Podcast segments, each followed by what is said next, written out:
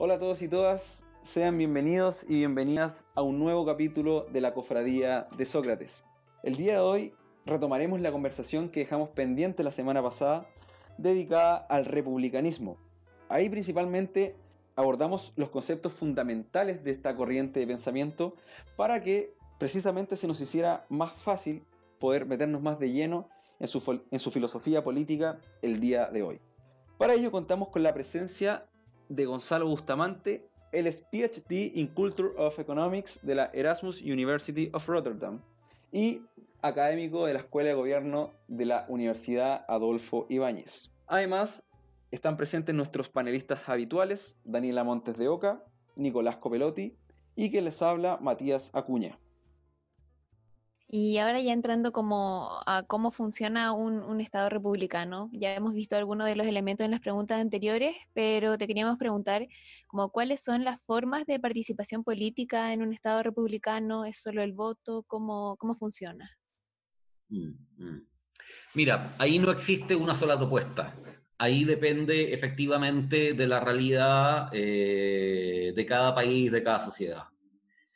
Si tú me preguntas por el caso nuestro, me refiero al caso de Chile, eh, yo creo que hay, ciertas cosas, y sobre todo porque estamos entrando en un proceso constituyente, me parece a mí que hay ciertas cosas que eh, si uno desea avanzar en un republicanismo en serio, sería deseable que estén en la próxima eh, constitución. te voy a dar un par de ejemplos. Las acusaciones constitucionales. Las acusaciones constitucionales en el caso de Chile recaen hoy en día en el Congreso. La pregunta es, ¿es razonable que así sea? ¿Por qué no pueden caer las acusaciones, constitucionales en la, misma, ciudadanía? Que cada ciudadano, por ejemplo, tenga derecho a hacer uso de una acusación constitucional eh, durante un periodo legislativo determinado, o un periodo presidencial, como uno, como uno lo quiera, en caso nuestro calzan exacto, eh, o, en casi todos los casos, eh, y que efectivamente a partir de un mínimo de firmas, eh, se pueda, en ese caso, desde la ciudadanía, originar la acusación constitucional. Em, esto te permitiría que efectivamente se entendía como una última ratio, vale decir, una última acción ante una ilegitimidad que está cometiendo quien ejerce el poder. Eh, porque en el fondo las, establecidas como balance institucional te han fallado. Por lo tanto, la última que te queda en este caso es la acusación constitucional y que la pueda ejercer por acción directa a la gente. Eh, para evitar, porque obviamente habría un riesgo que uno dijera que existiese un grupo de activistas que esté constantemente haciendo acusaciones constitucionales, cada individuo podría tener derecho a hacer una sola vez uso de ella.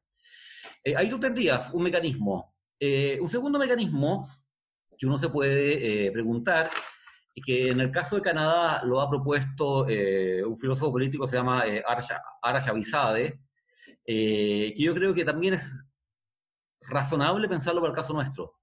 Es el reemplazo del Senado por una asamblea de ciudadanos. ¿Cuál es la idea histórica del Senado? La idea histórica del Senado es que el Senado es el lugar de la aristocracia. Esto tiene toda una, explicación histórica que no podríamos entrar ahora en ella, sería muy, extensa, pero de, que viene de la época de los romanos. Em, y, después esta idea de que es el lugar de los aristócratas, va a pasar la idea que es la de los hombres más sabios. Por lo tanto, es generalmente entendida como una instancia de revisión final de la legislación. Eh, la segunda cámara, la pregunta es, si hoy en día evidentemente no es el lugar de los aristócratas, ni es deseable que lo sea, ni tampoco es algo así como un lugar de hombres sabios, ¿por qué no podría estar conformada por ciudadanos, que habría que obviamente ver las condiciones para poder ser electos, que vía sorteo puedan pasar a conformar eh, esta asamblea ciudadana que reemplaza el Senado? Hay muchos senados que no son electos en por vía, como lo que uno entiende, votación habitual, digamos, ¿no? Eh, que los partidos políticos presentan un candidato y la gente escoge a los senadores. Hay, hay varias cámaras a nivel eh, internacional que no cumplen con esa condición. Tiene otro mecanismo, la misma, el mismo caso de, de Alemania, que mantiene una fuerte connotación aristocrática del Senado. La pregunta es, eh, ¿por qué ese no sería un mecanismo que uno podría eh, analizar? Y obviamente tendría que haber una serie de condiciones. Los ciudadanos que son electos en esta lotería eh, no podrían después presentarse directamente a cargos públicos, no podrían ser militantes de partidos políticos, eh, etcétera. Eh, sería una forma de poder aumentar la, representatividad del sistema político y efectivamente le daría una mayor participación a la ciudadanía. Entonces, yendo ahora a, a la respuesta en general, yo diría, no hay, no hay una respuesta de la teoría republicana única, eh, eso depende de la realidad de cada, de cada país, y yo sí creo que es necesario, por la pérdida de representatividad del sistema político, en países como el nuestro, me refiero al caso de Chile, que efectivamente se analicen eh, mecanismos de participación política distinta y que permita una mayor participación de la ciudadanía. Gonzalo, y respecto a un, vamos a un concepto, ¿a qué se refieren los republicanos cuando hablan de virtud cívica? Sí. Eh, hay, un rescate que se hace del republicanismo a partir del Renacimiento y de la obra de Barón, eh, que, pone el acento básicamente en la idea de la virtud. Eh, efectivamente existe en la tradición republicana una idea de virtud que es una idea de virtud distinta a la idea de virtud que uno conoce, por ejemplo, en la filosofía clásica de Aristóteles.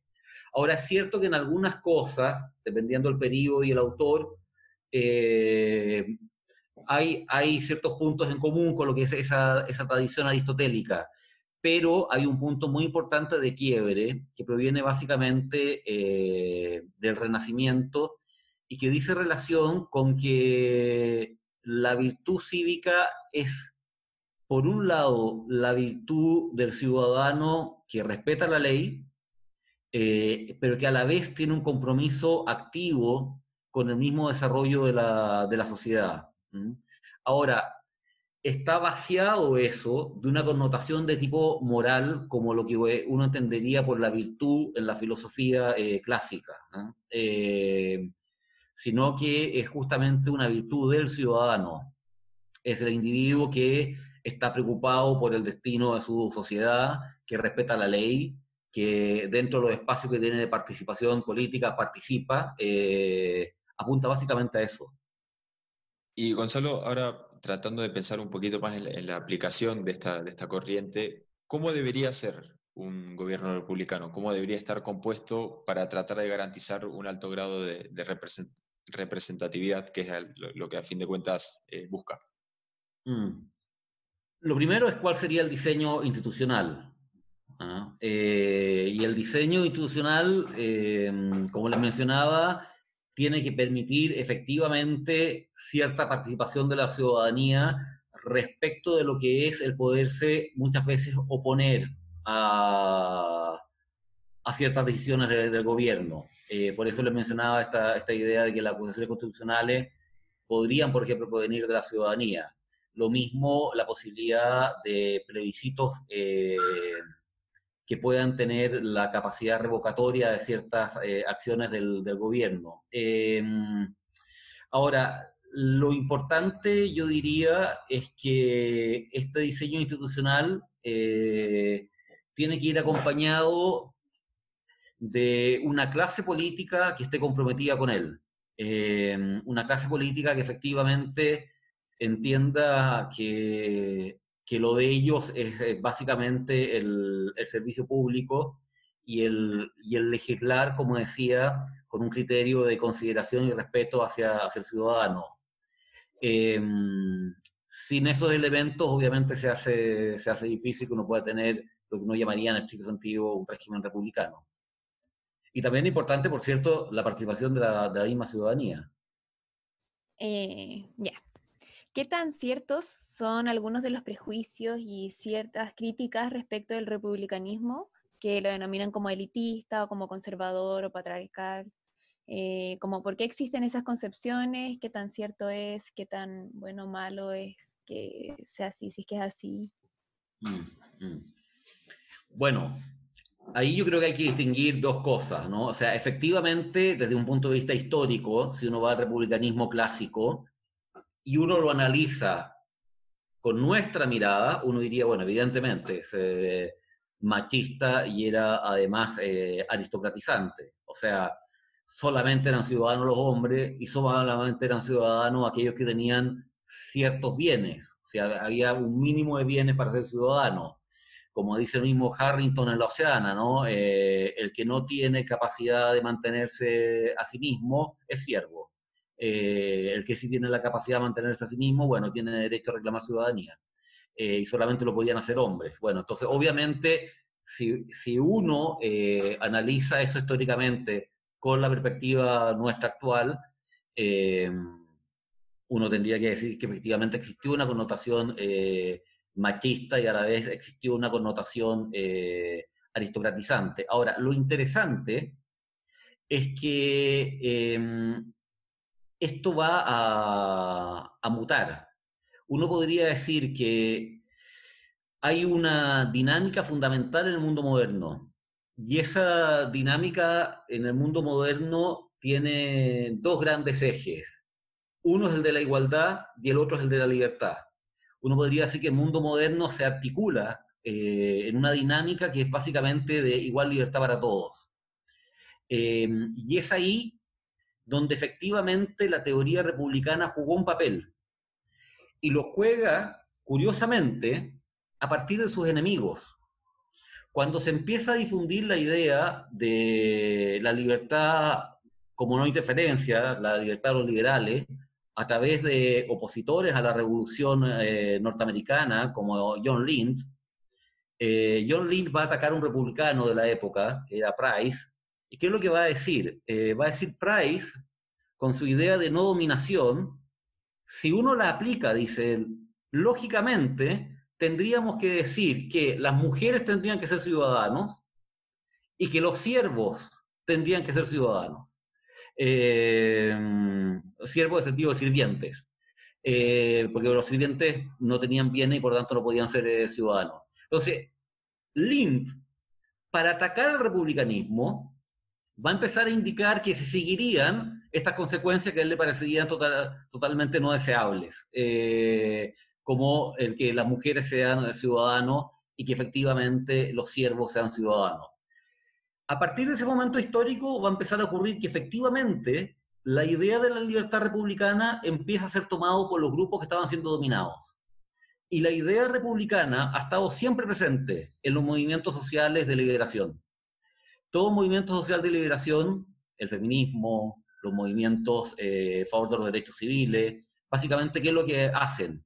Abogan justamente, no para estar en una situación así de no interferencia, sino efectivamente para estar en una situación de no dominación. Eh, y en ese sentido, eh, históricamente, yo diría que la libertad entendida como liberación de una situación de opresión es básicamente una idea de libertad republicana. Gonzalo, ya que introdujimos la, eh, este concepto de conservadurismo en la pregunta anterior, se hace inevitable plantear la pregunta respecto de, y, bueno, y también siguiendo un poco con esta idea de distinguir el republicanismo de otras corrientes, se me hace inevitable hacer la pregunta respecto del nacionalismo. ¿Cuál vendría siendo eh, la diferencia entre un republicanismo y una, y una corriente más nacionalista?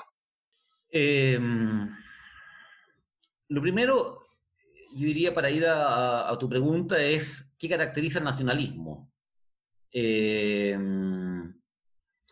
y la verdad que uno ha tenido nacionalismos ligados a distintas eh, corrientes de pensamiento político. O sea, tú has tenido nacionalismos dentro de lo que uno conoció como socialismos reales.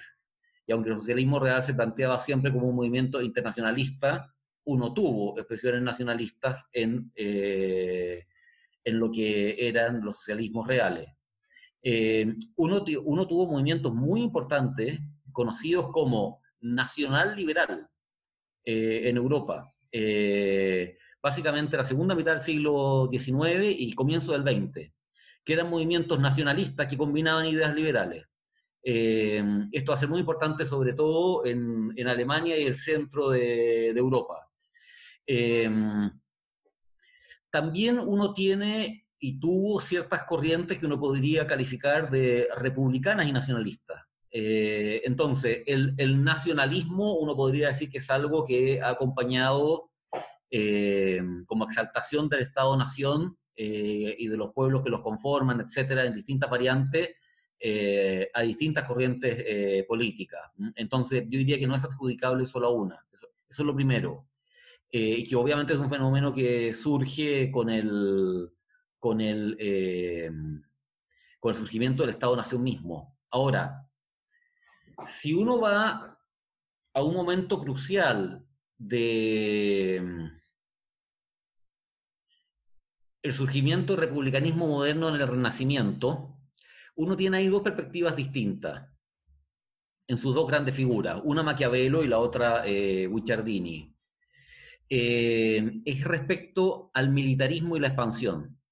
Y ahí el análisis yo diría que está desanclado de lo que uno entiende después por nacionalismo.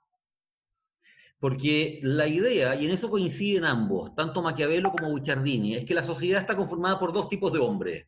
Uno que desean dominar, que es lo que nosotros entenderíamos contemporáneamente por la elite, y otro que simplemente desean no ser dominados, que es lo que nosotros entenderíamos contemporáneamente por el pueblo. La idea de Maquiavelo es que para satisfacer la ambición de quienes desean dominar, eh, una república necesita muchas veces expandirse militarmente, y que es lo que había hecho la República Romana. Eh, ¿Cuál es la idea de Guicciardini? La idea de Guicciardini es que el militarismo y la expansión, porque lo, que le interesa a Guicciardini además es la estabilidad y la durabilidad del, Estado, eh, es un peligro. Es un peligro porque puede llevar básicamente a la destrucción del, Estado. Lo que uno tiene ahí es una discusión que no dice relación con lo que uno entiende después por nacionalismo, sino que, como les mencionaba, dice más bien relación, en ese caso, con eh, un militarismo y una expansión. Eh, sobre eso la discusión entendía básicamente en vista a la misma paz social interna. Y relacionado con, con esto, eh, Gonzalo, tratando de aplicar esto al, al ámbito internacional, ¿qué, ¿qué lecciones tiene el republicanismo para darnos sobre cómo debería ser la relación entre naciones. Mm, mm. Ahí yo creo que el liberalismo lo que puede aportar con, su idea de no dominación es que efectivamente tú la puedes trasladar al ámbito eh, internacional efectivamente indicar que si uno quisiera tener efectivamente algo así como un derecho internacional que garantice la paz, ese derecho internacional debería partir del supuesto, básicamente de la no dominación, y que eso se manifieste en el trato entre las naciones a partir de estos dos principios que ya mencioné, que es el principio de la consideración y el respeto entre las naciones. Eh, y eso efectivamente sería un criterio republicano de, la, de las relaciones internacionales. Y ya entrando como a, las preguntas más finales, eh, si el liberalismo está pasando por una crisis, ¿puede el republicanismo tener la solución? Mm. Yo creo que ahí hay que mm, necesariamente eh, remitirse a lo que pasa después de la Guerra Fría. Después de la Guerra Fría, durante un, periodo, yo diría que más o menos hasta que se agota lo, que uno, conoció como la tercera vía, eh, que tuvo su apogeo en, el gobierno de Clinton en, eh, Estados Unidos y que a la vez en Europa eh, lo que se conoció como distintas variantes de la tercera vía, con Schröder en, Alemania, Blair en Gran Bretaña, eh, Lionel Jospin como primer ministro en Francia, Vincox en, Holanda, etc. En ese periodo, hasta ese periodo, hasta que se acaba ese periodo, uno podría decir, de dominio de la tercera vía, lo que uno tiene básicamente después de la Guerra Fría son distintas variantes de esto que yo les mencionaba antes, em, una suerte de liberalismo que em, pone o más el acento en satisfacción de preferencias eh, por medio del mercado o que busca cierto grado de bienestar a través de, para generar mayor equidad y mayor igualdad. Em, ¿Qué es lo que va a ocurrir? Yo diría, eh, es que producto de un fenómeno que parte primero en los Estados Unidos, con la transformación que sufre el Partido Republicano a partir de Ronald Reagan, eh, que es el surgimiento dentro del Partido Republicano de forma muy importante de una derecha religiosa, el tema religioso se empieza a ser cada vez más importante. O sea, hay efectivamente un revivir de la religión como un tema hoy en día fundamental en política. O sea, nadie que quiera analizar la política actual eh, en ningún país se puede saltar el factor religioso. Eh, y hay otro elemento que es relevante, que es el surgimiento de los movimientos identitarios y de los movimientos eh, nacionalistas. Entonces, una vez que esta tercera vía pierde su dominio, estos otros tres elementos se hacen más, más eh, importantes. Eh, el nacionalismo, los movimientos identitarios y la religión como un factor determinante. Entonces, la pregunta es, en ese escenario, Em, ¿qué papel podría jugar el republicanismo? Yo creo que podría jugar un papel muy importante respecto justamente de eh, renovar la democracia eh, como la hemos conocido. La democracia que nosotros conocimos fue una democracia bastante estática, que permitía dos cosas, permitía libertad y estabilidad al bloque occidental para enfrentar al bloque oriental, pero que por estas nuevas dinámicas eh, hay, una, hay una sensación generalizada en la población, eh, si uno ve los estudios a, nivel mundial, de cierta desafección de la gente hacia la democracia y hacia la política. Eh, la idea de que los políticos están corruptos, que las instituciones no se logran satisfacer a la gente, que satisfacen solo a grupos privilegiados, etc. Yo creo que ahí la teoría republicana lo que puede hacer es efectivamente incorporar eh, un grado de participación de la ciudadanía eh, que no sería capaz de hacerlo el mismo liberalismo por esta diferencia conceptual entre no interferencia y no dominación. Y además, creo que la idea republicana es uno la puede extender hacia realidades no humanas para dar cuenta justamente de las nuevas sensibilidades hacia el medio ambiente y hacia sintientes no humanos de mucho mejor forma que la teoría liberal. Eh, porque la pregunta que también uno se puede hacer es sobre la dominación de la especie humana sobre el resto. Eh, y yo creo que ahí efectivamente tiene un potencial la teoría republicana que es muy importante para poder incorporar eh, realidades no humanas a, la decisión política. Bueno, Gonzalo, para finalizar, quería hacerte una pregunta que quizá engloba un poco toda la conversación que hemos tenido y a modo de finalización. Eh, ¿con qué, desde tu punto de vista, deberíamos, quedarnos eh, de la tradición republicana, eh, mirando hacia el futuro? Especialmente en Chile estamos en un contexto bastante singular, donde vamos a trazar por un proceso constitucional que esperamos que sea favorable para nuestro país.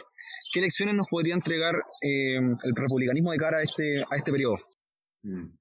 Bueno, yo diría que hay algo que es eh, muy importante, y ahí sí que yo remitiría a los clásicos, eh, a Cicerón. Eh, el derecho, la ley, es la forma que tenemos los, los, hombres, de los seres humanos, de convivir entre nosotros pacíficamente cuando no existe el amor entre nosotros. y justamente es la ley y el derecho lo que garantiza la libertad entre los individuos. Por lo tanto, yo creo que es muy importante que no se pierda nunca de vista eso en la convivencia eh, política eh, y que por lo tanto no se pierda de vista que cuando uno va a generar un nuevo ordenamiento político, este nuevo ordenamiento político debe tener como eje central el derecho. Eh, ¿Por qué? Porque la única forma que tenemos de entendernos cuando no existe el amor entre nosotros. Y, y como no siempre ocurre, además no entre todos en la práctica nos conocemos, bueno, en ese caso efectivamente lo que tenemos es el derecho. Y, eso además muestra la fragilidad de la sociedad y del sistema político. Por lo tanto, yo creo que es muy importante esa idea, la idea de la importancia de la ley, que sin ley no hay libertad, o sea, la libertad natural al final del día no es libertad, eh, es simplemente la opresión de unos sobre otros en un combate permanente eh, y que por lo tanto la única posibilidad de vivir en armonía es en base a una idea y a un criterio del, del derecho que garantice eh, no dominación eh, para todos los individuos. Bueno, y de esta forma estamos concluyendo este interesante episodio dedicado a la teoría republicana. Muchas gracias Gonzalo por la amabilidad de aceptar nuestra invitación y quedas desde ya invitado, quedas desde ya invitado para una próxima oportunidad. Muchas gracias a ustedes. Eh, y desde luego muchas gracias también a todos y todas quienes nos escucharon en este programa. Esto fue la Cofradía de Sócrates.